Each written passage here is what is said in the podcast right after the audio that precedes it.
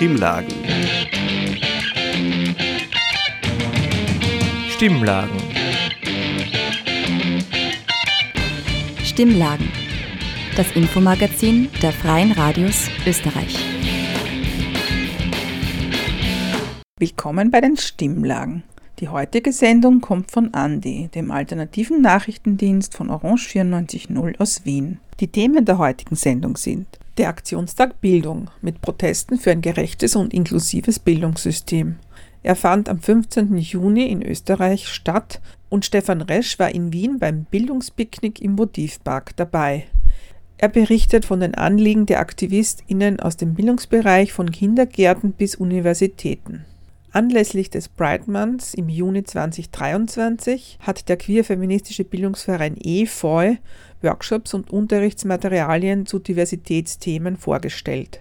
Unter anderem gibt es nun ein Millionenshow-Quiz über LGBTIQ-Stern-Realities und ein Spiel zu Meilensteinen der LGBTQI-Sterngeschichte in Österreich.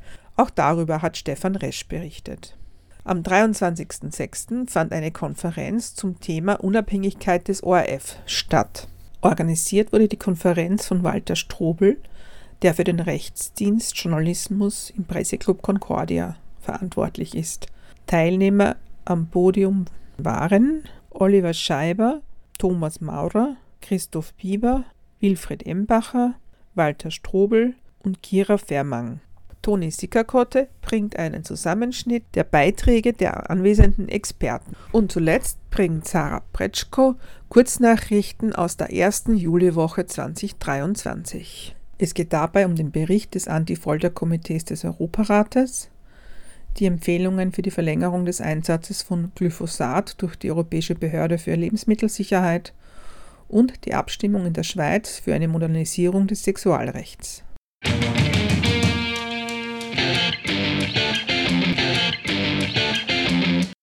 Ja, hallo, ich bin Michael von Schule Brennt.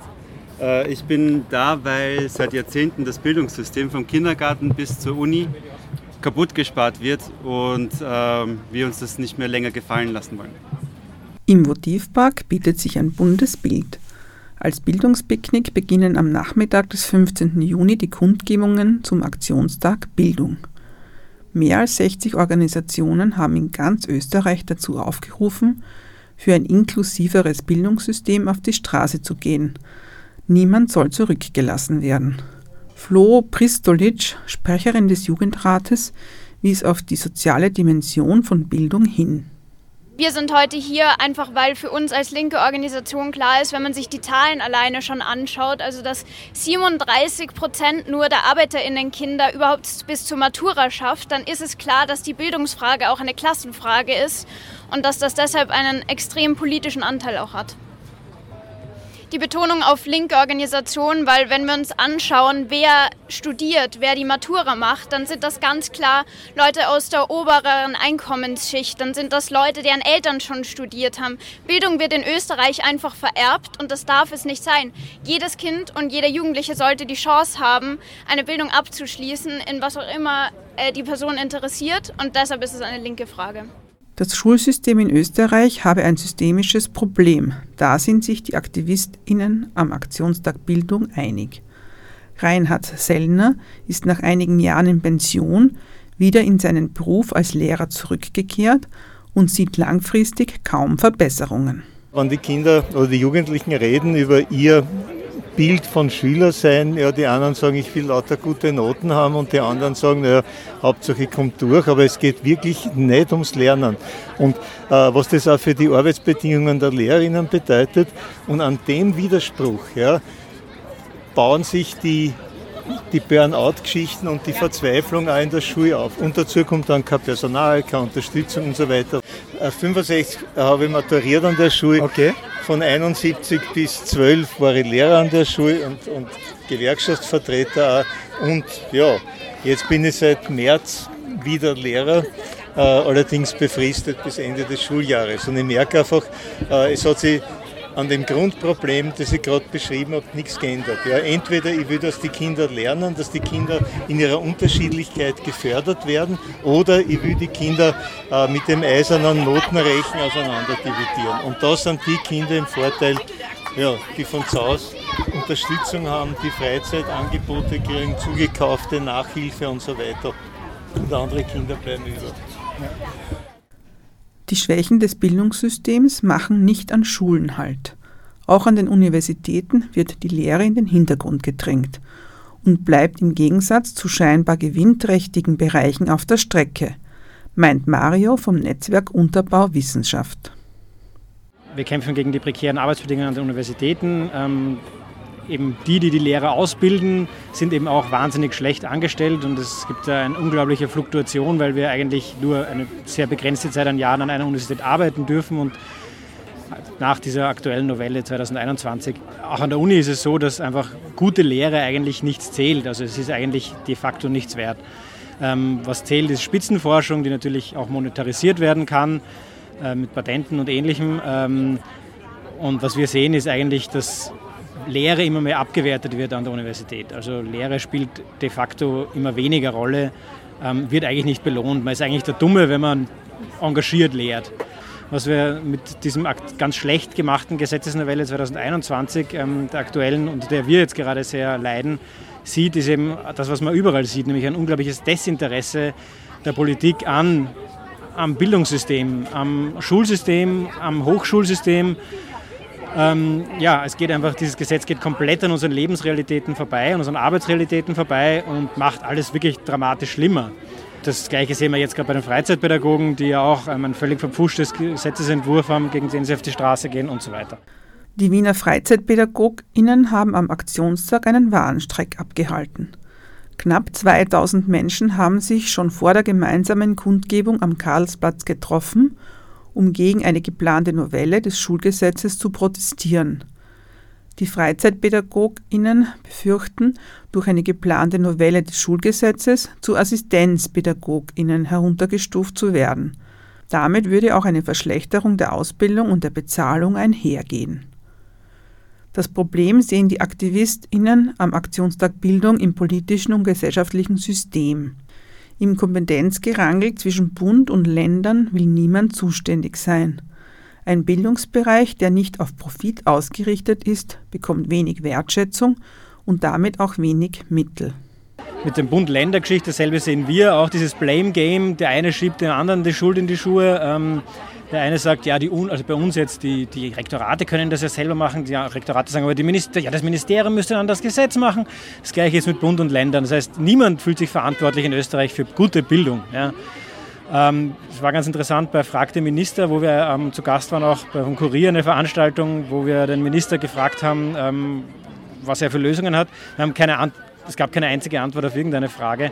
Es muss, glaube ich, ähm, warum? Weil er für nichts verantwortlich ist. Also bei allem, bei jeder Frage hat er gesagt, ja, dafür bin ich nicht verantwortlich, dafür sind die Länder, dafür sind die Länder verantwortlich, dafür sind die, sind die Rektorate verantwortlich. Das heißt, ähm, ja, es muss ein angenehmer Job sein als Bildungsminister, weil man einfach für nichts verantwortlich ist. Das ist wirklich faszinierend in Österreich. Wie kann diese festgefahrene Situation aufgebrochen werden? Woher nehmen wir Modelle für ein gerechteres Bildungssystem und wie setzen wir sie um? Ja, ich veranstalte auch regelmäßig Kongresse mit der politischen Kindermedizin und mit der Liga für Kinder- und Jugendgesundheit. Und da haben wir uns sehr wohl äh, auch Modelle angeschaut in Europa, auch jenseits von Europa, die Inklusion schon leben. Wir müssen das alles nicht erfinden. Das ist auch keine Ideologie. Seit 1997 ist der Begriff geprägt, international. Ja. Also allen Leuten, die glauben, da, da handelt es sich um irgendeine Philosophie von irgendwelchen äh, Alternativen, das ist es nicht, sondern das ist ein definitiv äh, international geprägter Begriff. Äh, der es allen Menschen in gleicher Weise ermöglicht, an allen äh, Dingen der Gesellschaft teilzuhaben, zu partizipieren. Ja, das, und es ist ein Abbild unserer Gesellschaft an sich, weil wir sind alle verschieden und wir wollen aber alle die gleichen Möglichkeiten haben. Ja. Wir können nicht mehr darin vertrauen, dass die Regierung das von sich einfach so macht und deshalb braucht es genauso Sachen, wie wir sie heute sehen. Also es braucht Leute, die streiken, es braucht die Solidarität, wenn Leute streiken. Es, man muss einfach als große Masse auf die Straße gehen und von unten nach oben Veränderungen bringen, weil wenn wir warten, bis die da oben entscheiden, oh, vielleicht könnten die auch ein nettes Bildungssystem haben. Es könnte halt noch Ewigkeiten dauern. Also genau das ist es. Und von unten so lange politischen Druck aufbauen, bis sie keine andere Möglichkeit mehr haben, als unsere Forderungen zu erfüllen. Am Aktionstag Bildung sind alleine in Wien knapp 2700 Menschen auf die Straße gegangen. Für ein gerechteres, inklusives Bildungssystem mit besseren Arbeitsbedingungen wurde aber auch in den Bundesländern demonstriert. Druck auf der Straße gibt es also schon. Dieser Beitrag wurde gestaltet von Stefan Resch, Moderation Margit Wolfsberger. Er benutzt Tonaufnahmen von Simon Inu.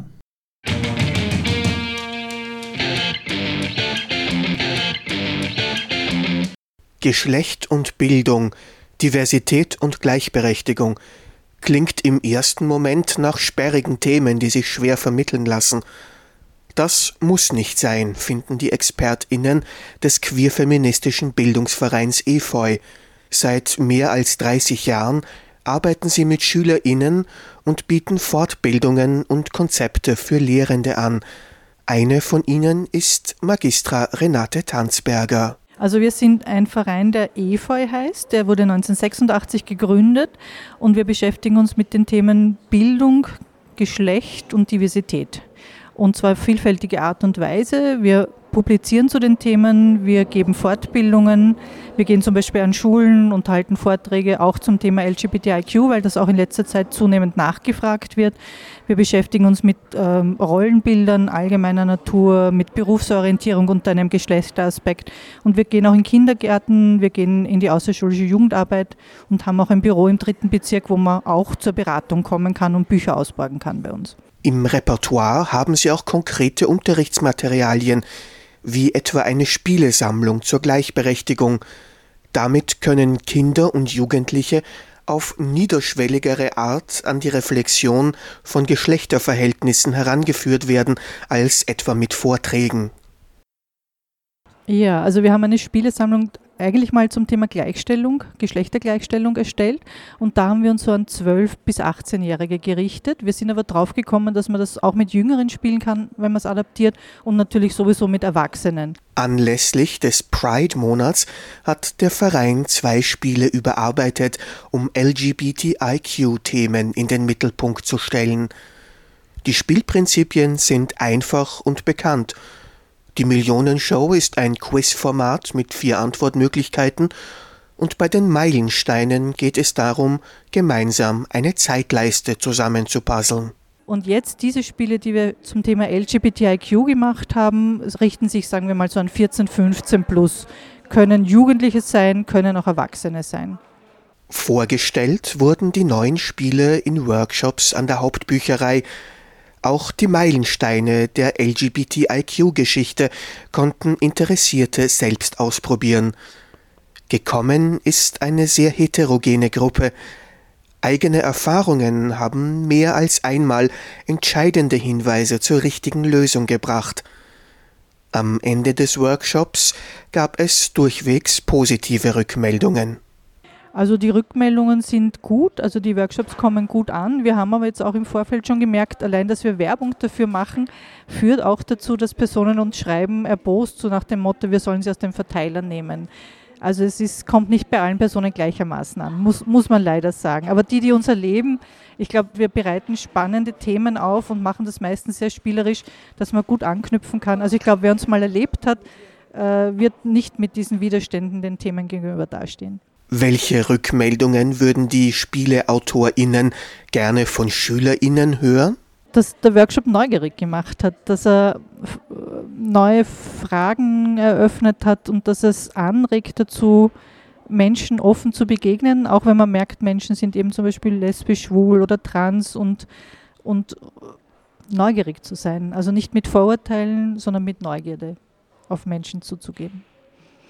Hinter den Meilensteinen steht eine lange und intensive Recherchearbeit, die nicht nur Fortschritte, sondern auch historische Brüche zeigt. Ähm, es geht darum, für Österreich zu schauen, welche Meilensteine es gab, eigentlich seit dem 19. Jahrhundert bis heute, im Zusammenhang mit geschlechtlicher und sexueller Vielfalt. Was ist wann passiert? Geht viel um Gesetze, um Veränderungen, die das Leben von Menschen, die sich als LGBTIQ oder E verstehen, leichter gemacht haben. Und ich glaube einfach, dass man nie vergessen darf, diese Zäsur mit, äh, mit dem Nationalsozialismus, weil auch wenn die Gesetzeslage in der Zwischenkriegszeit noch nicht super war, aber wir wissen, dass das schwul-lesbisch-trans-Leben sich damals ganz anders abgespielt hat und dass da ein massiver Einschnitt war dann durch den Nationalsozialismus und durch ein sehr konservatives Geschlechterbild wieder und dass da einfach viel stehen geblieben ist, was sich viel schneller hätte ins Positive entwickeln können.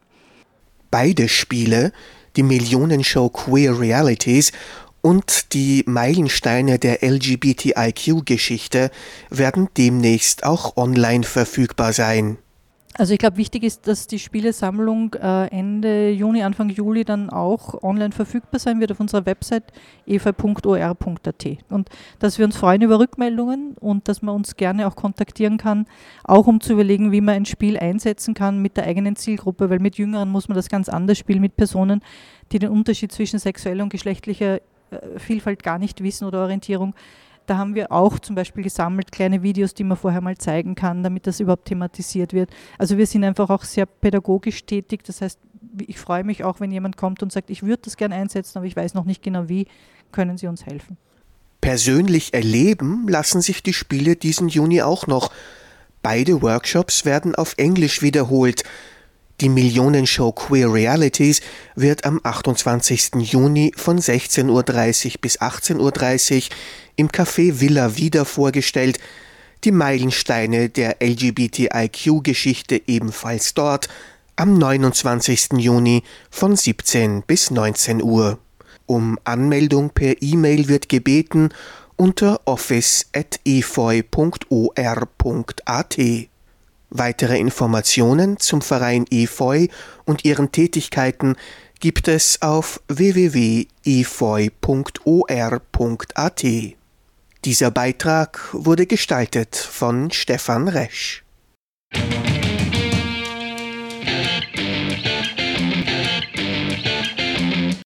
Aktuell prüft der Verfassungsgerichtshof, kurz VfGH, die Unabhängigkeit von Publikums- und Stiftungsrat des ORF. Vor diesem Hintergrund hat der Rechtsdienst Journalismus am vergangenen Freitag zu einer Pressekonferenz zu diesem Thema eingeladen. Die vor Ort anwesenden ExpertInnen sehen die aktuelle Situation eher kritisch und erwarten ein dementsprechendes Urteil. Ähm, ich möchte den, quasi die These voranstellen, dass Unabhängigkeit immer so strukturell garantiert werden sollte, äh, dass die gelebte Unabhängigkeit nicht auf Heldentum angelegt ist. Das wäre kein, kein guter Ausgangspunkt äh, für die Einrichtung einer Struktur zu sagen, die Menschen müssen sehr mutig sein, wir brauchen quasi Helden im Alltag, damit das funktioniert. Nein, umgekehrt, die Struktur, Struktur muss so angelegt sein, dass sie gutes, gut unabhängiges Arbeiten erlaubt, ohne jetzt allen jeden Tag Heldenmut abzuverlangen. Ich glaube, die besseren Argumente sprechen dafür, dass das Ganze, so wie es jetzt ausgestaltet ist, nicht verfassungskonform ist. Warum?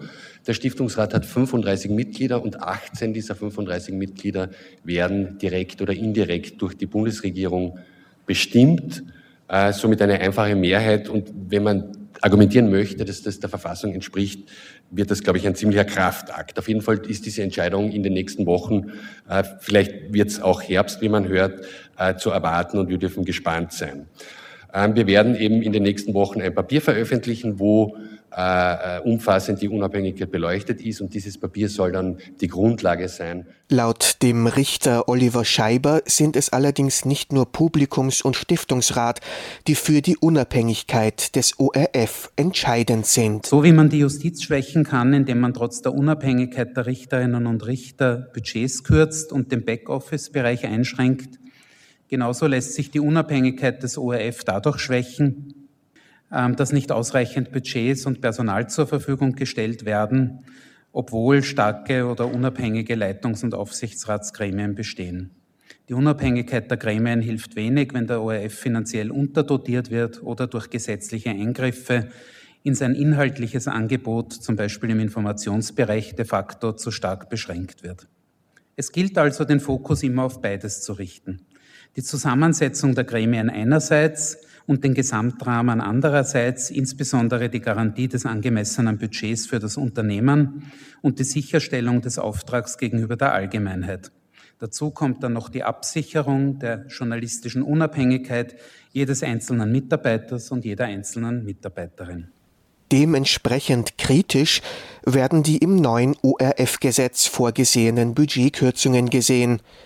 Auch die Umstrukturierungspläne von der politischen Rechten wurden von Thomas Maurer, der als Stimme der Allgemeinheit an der Veranstaltung teilgenommen hat, mit Besorgnis angeprangert. Bei uns hatten wir doch einen äh, Herrn Strache, der als Vizekanzler noch öffentlich in der Kamera gesagt hat, ja, äh, wenn wir ein System wie der Orban wollen, dann äh, müssen die Menschen halt der FPÖ die absolute Mehrheit geben. Ne?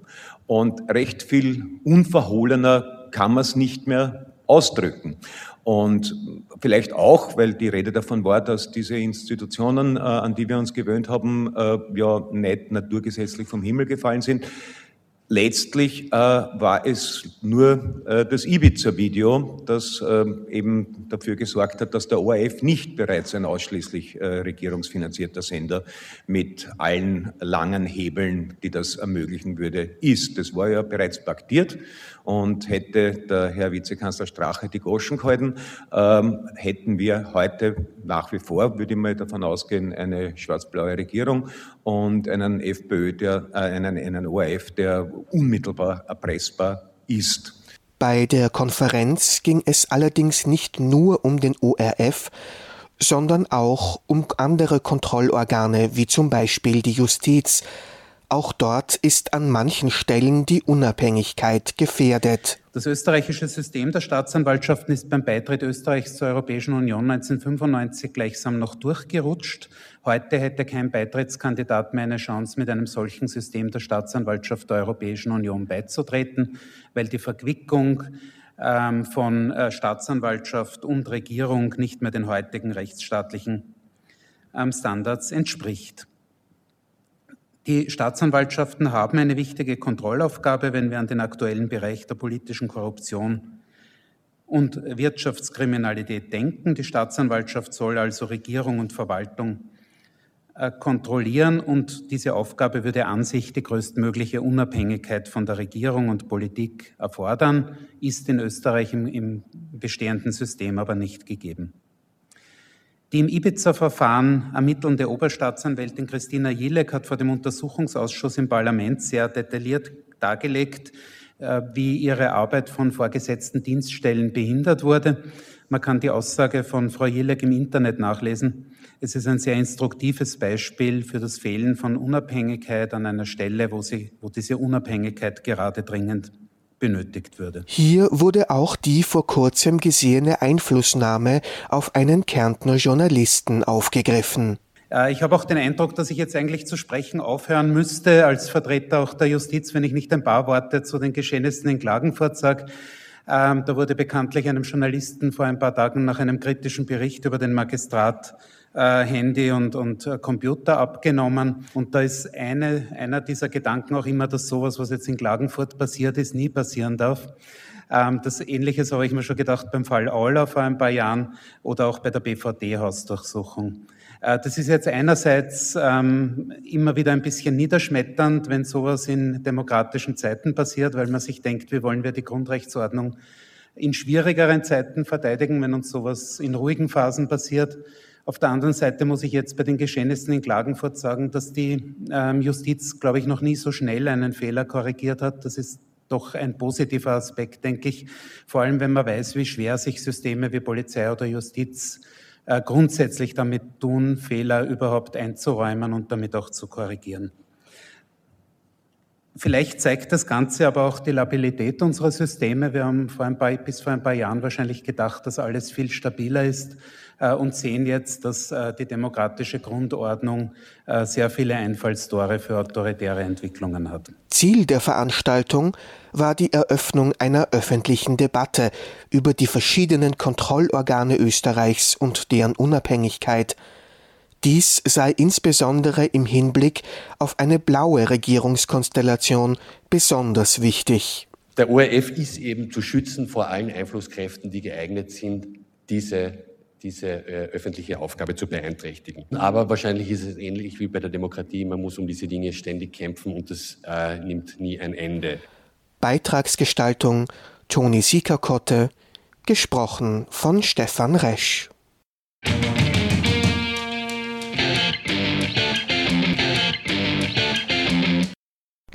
Nun zu den Kurznachrichten der Woche. Ein neuer Bericht des Anti-Folter-Komitees des Europarats bestätigt die Kritik von diversen Menschenrechtsorganisationen an prekären Bedingungen in einigen österreichischen Haftanstalten. Besagte Delegation untersuchte zwischen November und Dezember 2021 unterschiedliche Justizanstalten in Österreich. In Wien wurde die Justizanstalt in der Josefstadt, die Polizeidienststelle in der Leopoldstadt und das Polizeianhaltezentrum am Hernalser Gürtel geprüft. Besonders kritisierte der Bericht die Bedingungen für Inhaftierte in Schubhaft sowie die mangelnde Betreuung für Menschen mit psychischen Erkrankungen in herkömmlichen Gefängnissen. Nach Angaben des Anti-Folter-Komitees ist besonders das Polizeianhaltezentrum kurz PATZ am Hernalser Gürtel in einem katastrophalen Zustand. Die Zellen, in denen bis zu acht Personen festgehalten werden, sind stark verfallen, baufällig und schmutzig und laut dem Gutachten nicht dafür geeignet, Menschen über einen längeren Zeitraum in Haft zu halten. Zudem wird den Inhaftierten oft die Kontaktaufnahme zu Angehörigen verweigert. Besonders besorgniserregend sind die sogenannten Sicherheitszellen im Paz-Hernalser Gürtel, in denen Personen untergebracht sind, die eine Gefahr für sich oder andere darstellen. Dort werden Inhaftierte oft tagelang in Isolation gehalten und der Zugang zur frischen Luft, Duschen, Decken und Kissen verweigert. Abgesehen davon sieht der Europarat Handlungsbedarf im Maßnahmenvollzug, insbesondere für Menschen mit psychischen Erkrankungen. Hier fordert der Bericht Zugang zu psychosozialer Betreuung und medizinischer Behandlung.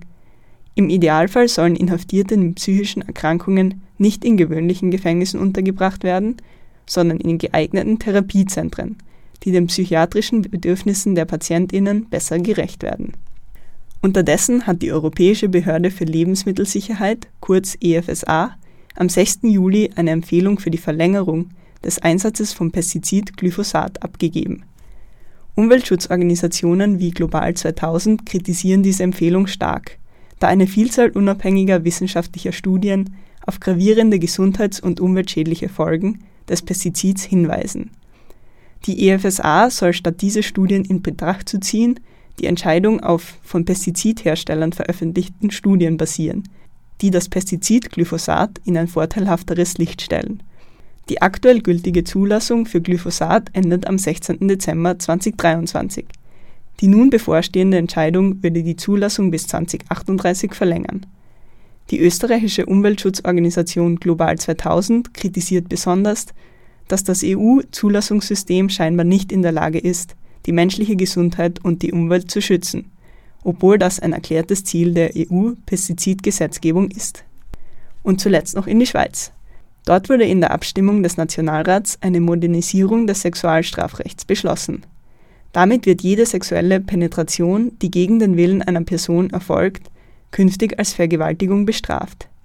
Diese Nein heißt Nein-Lösung bedeutet, dass nicht mehr die Anwendung eines Zwangsmittels durch den Täter, sondern die Ablehnung des Opfers künftig definiert, was strafrechtliche Gewalt ist. Die Abstimmung erfolgte nach jahrelangen Beratungen im Parlament und soll den Zugang zur Justiz für zahlreiche Überlebende sexualisierter Gewalt verbessern. Amnesty International begrüßt das neue Gesetz, betont aber, dass weitere Maßnahmen notwendig sind, um sexualisierter Gewalt konsequent entgegenzutreten. Zum Beispiel soll das Parlament dafür sorgen, dass die Polizei auf das Thema sensibilisiert wird, die Unterstützung von Überlebenden verstärkt und die Sexualerziehung verbessert, sodass Zustimmung im Mittelpunkt steht. Die Kurznachrichten wurden von Sarah Bretschko gestaltet.